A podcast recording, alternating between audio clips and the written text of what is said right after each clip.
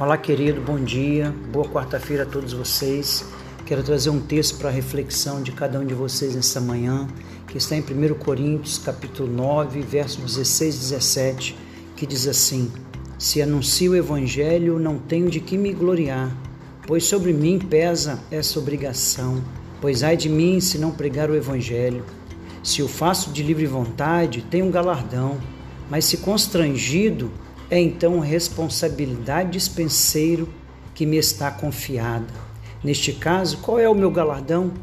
É que evangelizado, propõe, evangelizando, propõe de graça o evangelho para não me valer do direito que ele me dá. Amados, nós temos esta proposta do Senhor de pregarmos o evangelho e não nos sentirmos obrigados de fazermos isso, mas responsabilizado nós entendemos que quando nós vemos muitas vezes o fracasso como definitivo, aí realmente nós começamos a compreender que estamos fracassados. Você precisa entender que você não é um fracasso no reino de Deus. O seu ministério, ele está pronto a se cumprir quando você começar a fazê-lo com prazer e com alegria. Olha o que o salmista ele disse em Salmo 40, verso 8: Tenho grande alegria em fazer a sua vontade. Ah, amados irmãos, quando você está fazendo tudo com alegria, você desbloqueia o seu potencial e a sua criatividade. Comece a realizar a obra do Senhor com muita alegria e você vai verificar como a sua criatividade vai deslanchar, como o seu sucesso vai explodir em nome do Senhor Jesus Cristo, que você nesta manhã seja abençoado e compreenda como é bom fazer a obra, o reino de Deus, com muita alegria. Deus te abençoe, em nome de Jesus.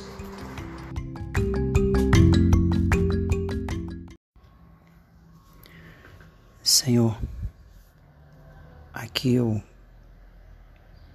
falo com o Senhor no meu silêncio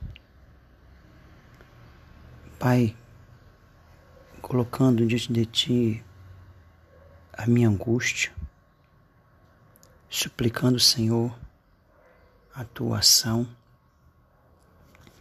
a Tua misericórdia. Pai, eu. O que eu quero falar para o Senhor talvez não tenha nem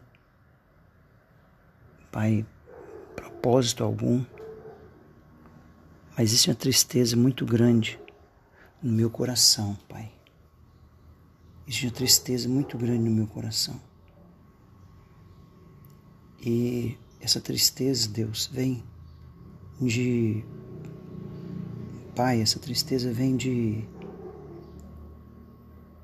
ver que pessoas saíram por causa da minha falta de trato para com eles,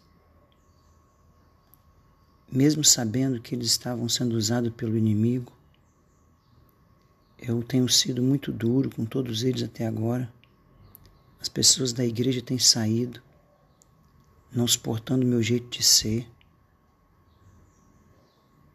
Essas notícias, Deus, existe uma tristeza tão grande que essas notícias têm se espalhado, Pai a cada dia mais.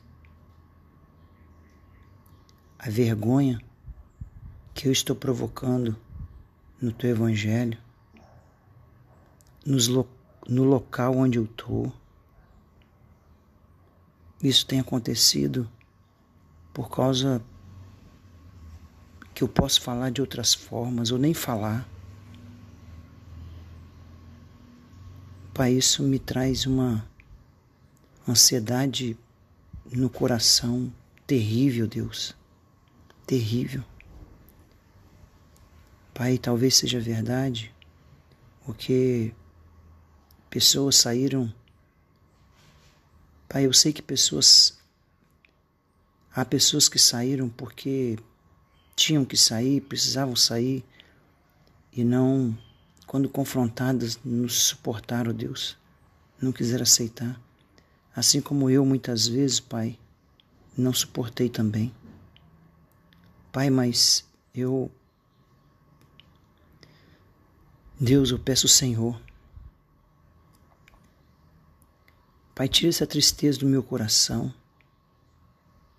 Pai, será que aquela revelação que a Margarete, aquele sonho que a Margarete teve, Pai, ela mesmo contando o sonho, foi imprudência minha? Eu perdi a minha esposa, Deus, por causa do meu trato com ela. A minha esposa me traiu por causa do meu trato com ela. Pai, as pessoas têm saído da igreja, muitas delas, por causa da minha falta de trato. Outras eu não vejo assim. Mas a minha esposa colocou isso para aquela psicóloga. Ou minha filha colocou, não sei. Que as pessoas estavam saindo por causa da minha falta de trato.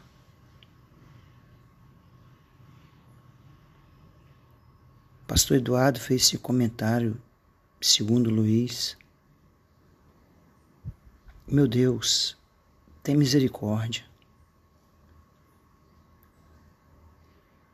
Pai, quantas vezes pessoas falaram para eu mudar, ó Deus, e eu dentro de mim mesmo eu lutei, ó Deus, me segurando, não tendo ansiedade nas resoluções dos problemas, que eu sabia que os problemas, se eu fosse resolvê-los, ó Deus, aconteceria problemas.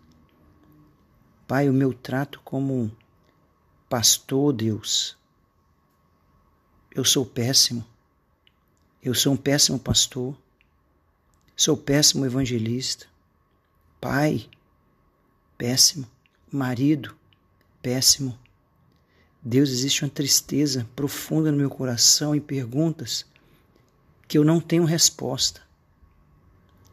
O Senhor sempre foi o meu Deus, por mais que algumas obras de idolatria do tempo, procrastinação, sempre existiu em mim, me perdoa. Mas, Pai, tem coisas que eu não tenho suportado. Existe uma ansiedade muito grande dentro de mim para que esse problema passe, para que a igreja cresça, para que eu prospere, para que minha casa prospere, para que eu não me sinta frustrado, Deus.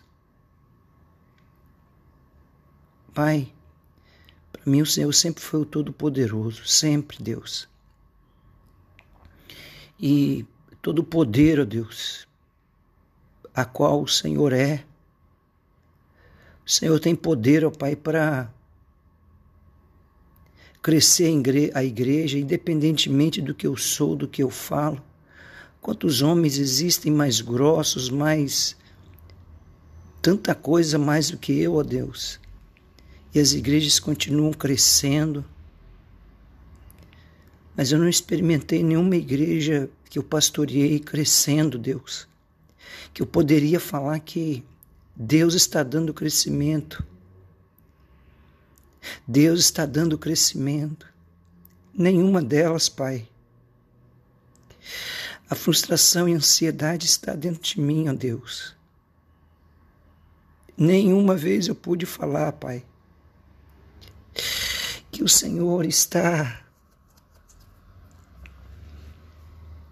fazendo a igreja crescer.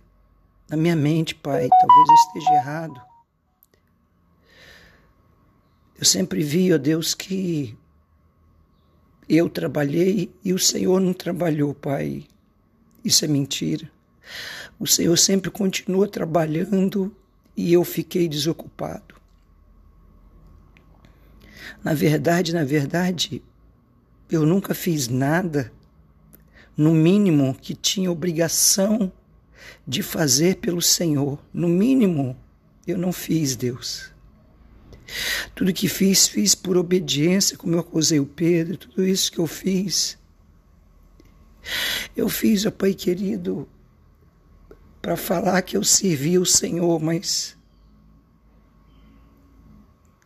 talvez nunca houve, Deus, da minha parte, um coração, uma boca tão sincera.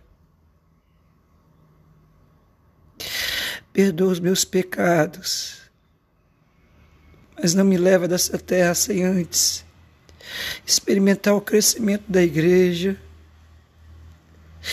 Não me leva desta terra sem antes ver a bênção do Senhor sobre os meus filhos, minha família reunida na tua casa. Não me leva desta terra, Senhor.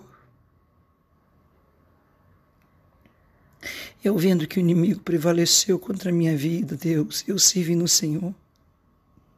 Aquele sonho que a Margarete teve, Pai. Será que aquele sonho o Senhor estava me instruindo, Deus? Para eu ser mais vigilante, cuidadoso naquilo que falar. Mas, Senhor, se eu fosse cuidadoso naquilo que eu fosse falar com a Jaqueline, ela ia fazer bem o que ela bem entendesse, Deus. Eu falhei não ser o cabeça. Eu falhei não ser o cabeça. Me ajuda. Eu falhei não ser o cabeça, Pai. Eu falhei não ser o cabeça, me perdoa. Eu falhei não ser o cabeça. Pai, abre uma outra porta de sustento financeiro para mim. Para que eu possa estar me sentindo, Deus, mais útil dessa casa, como provedor. Abre, Deus, dá-me outra porta de sustento. Para que eu possa, Pai, me sentir mais útil na sociedade. Aqui nessa casa, eu sei que o meu primeiro trabalho, o trabalho era com o Senhor. E eu não tenho trabalhado, não tenho feito nada para o Senhor. Pai, me mostra o que fazer no Evangelho, não dependendo dos outros. Para que eu não precise convidar ninguém para fazer comigo. Pai.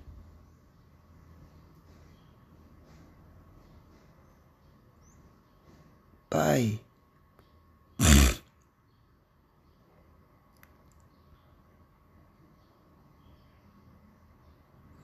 Quando a Margarida teve aquele sonho, eu pensei muito, Deus, sobre que tinha coisas que eu não estava autorizada para fazer e eu fiz. Coisas que eu não estava autorizado para fazer, bater todo dia, subir em cima do púlpito nervoso, eu não estava autorizado em nada disso para fazer, Pai. Eu não estava autorizado em nada disso para fazer, Deus. Não estava. E o inimigo encontrou brecha na minha vida. Pai, quem sou eu na tua presença? Já, perdi minha identidade, já não sei mais quem sou eu. Já perdi minha identidade, já não sei quem sou eu. Me ajuda. A tristeza é profunda, meu coração não está suportando. Arranca essa tristeza dentro de mim, ó oh Pai. Me ajuda a conseguir a perdoar a Jaqueline. Me ajuda, Deus. Em nome de Jesus, me ajuda a conseguir perdoar Jaqueline. Amém.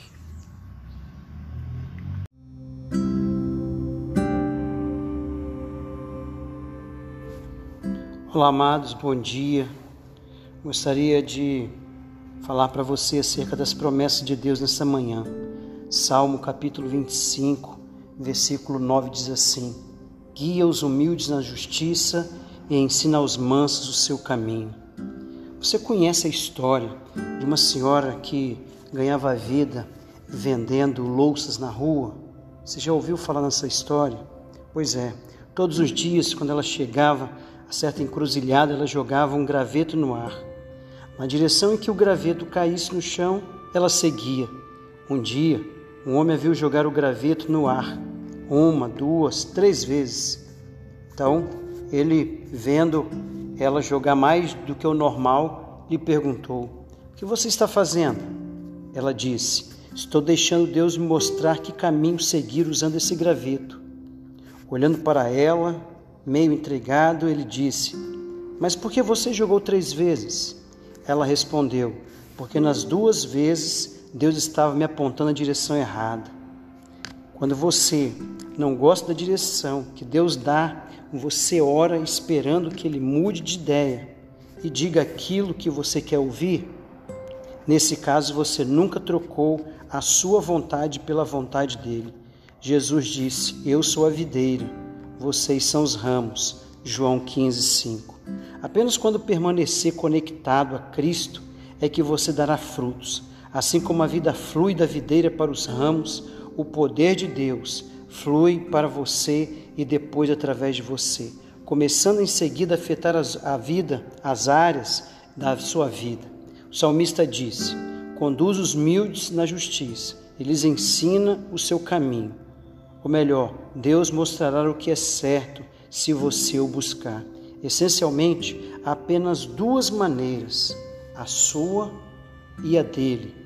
Se você está cansado de fazer as coisas do seu jeito, ajoelhe-se, peça a Deus para mostrar a você como fazer da maneira dele. Eu gostaria de citar para você também o que está escrito em Salmo 127, porque é um salto, salmo muito conhecido de todos e com toda certeza você vai se lembrar dessas palavras que estarei lendo agora para você. Se o Senhor não edificar a casa, em vão trabalhos que edificam. Se o Senhor não guardar a cidade, em vão vigia o sentinela. Inútil vos será levantar de madrugada, repousar tarde, comer o pão que penosamente granjeaste. Aos seus amados ele o dá enquanto dorme. Essa é a fidelidade de Deus sobre a vida daqueles que lhe obedecem. Seja dessa forma, obediente. Entenda que os caminhos que o Senhor Deus tem para você não são maus, são caminhos de paz. Deus abençoe. Boa quarta-feira.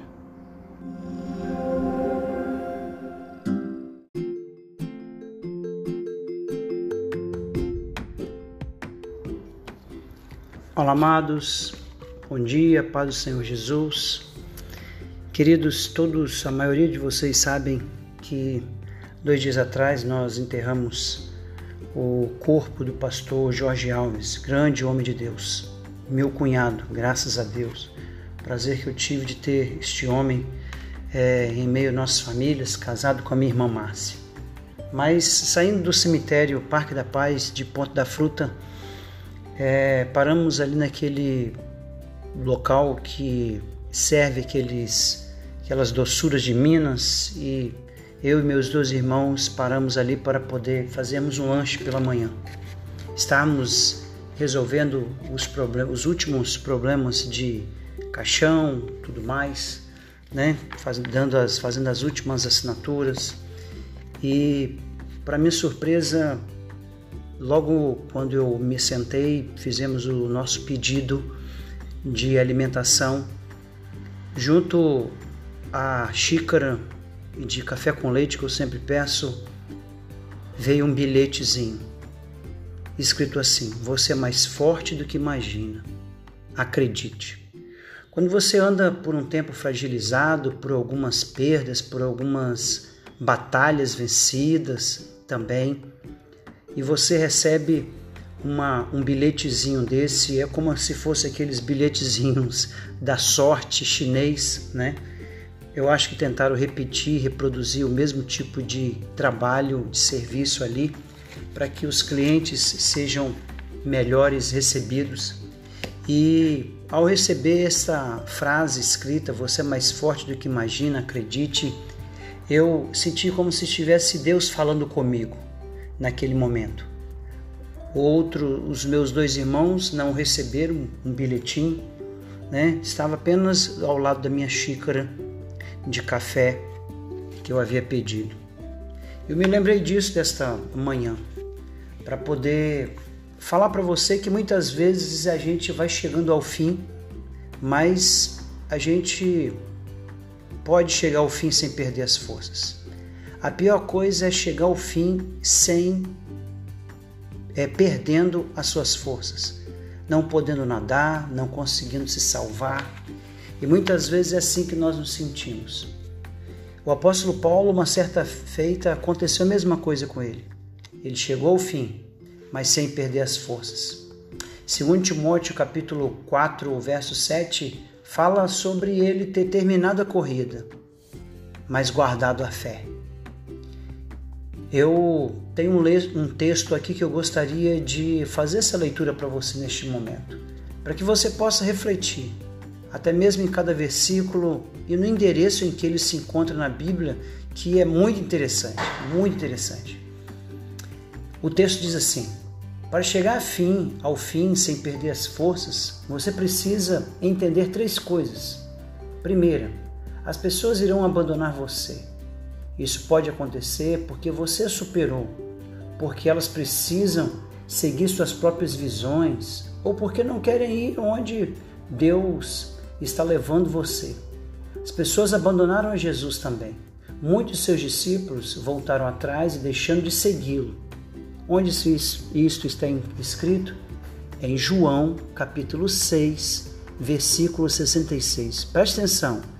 João 6, 66, 666. Pode conferir isso na Bíblia. Muitos deixaram de seguir Jesus. A segunda coisa é que os desafios virão. Todos aqueles que serão usados por Deus se movem de um desafio para o outro. Paulo escreve, recomendando-vos de todas as formas, em muita perseverança e sofrimentos, privações, tristezas, em açoites, prisões, tumultos, em trabalhos árduos, noites sem dormir, jejuns, em pureza, conhecimento, paciência, bondade, no Espírito Santo e no amor sincero, na palavra da verdade e no poder de Deus, com as armas da justiça, quer de ataque, quer de defesa, por honra e por desonra, por difamação e por boa fama, tidos por enganadores, sendo verdadeiros como desconhecidos, apesar de bem conhecidos como morrendo, mas eis que vivemos, espancados, mas não mortos, entristecidos, mas sempre alegres, pobres, mas vivemos, enriquecendo a muitos, não tendo, mas possuindo tudo. Segundo Coríntios capítulo 6, do verso 4 a 10. Em último lugar, Satanás atacará você. Quando ele o fizer, lembre-se que o ataque é um sinal de respeito. Ele permite que você saiba que é valioso para Deus. Também indica o tamanho da bênção que eu espero do outro lado. Ele vai atacar quando Deus estiver prestes a trazer algo à luz da sua vida. Pode ser o nascimento de um relacionamento, uma carreira, um ministério, ou até mesmo de uma criança que será usada por Deus. O seu filho, o problema, pode ser um filho escolhido, por isso ele tem mais dificuldade que seus outros filhos ele tem um chamado. E o inimigo conseguiu discernir isso.